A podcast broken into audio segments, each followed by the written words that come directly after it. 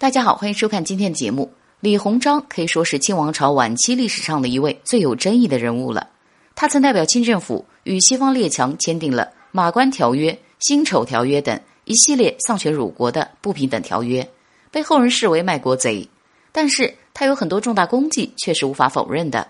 创办北洋水师和淮军，兴办洋务运动，镇压太平天国运动等等，被慈禧太后称为再造玄黄之人。一八七九年，他在天津会见了美国总统格兰特。格兰特是美国第十八任总统，因在南北战争中战功赫赫，成功当选总统，却因为不善于理政和丑闻事件被迫卸任。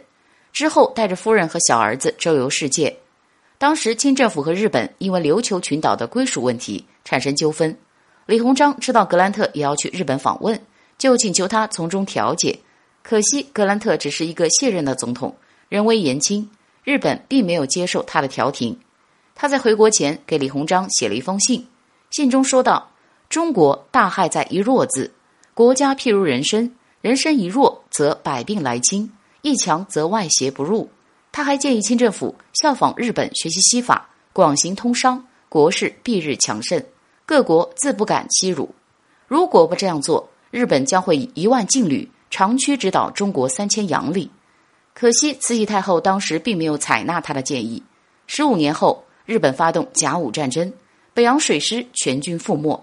清政府与日本签署了《马关条约》，进一步加深了中国的半殖民地程度。随后，列强掀起了瓜分中国的狂潮。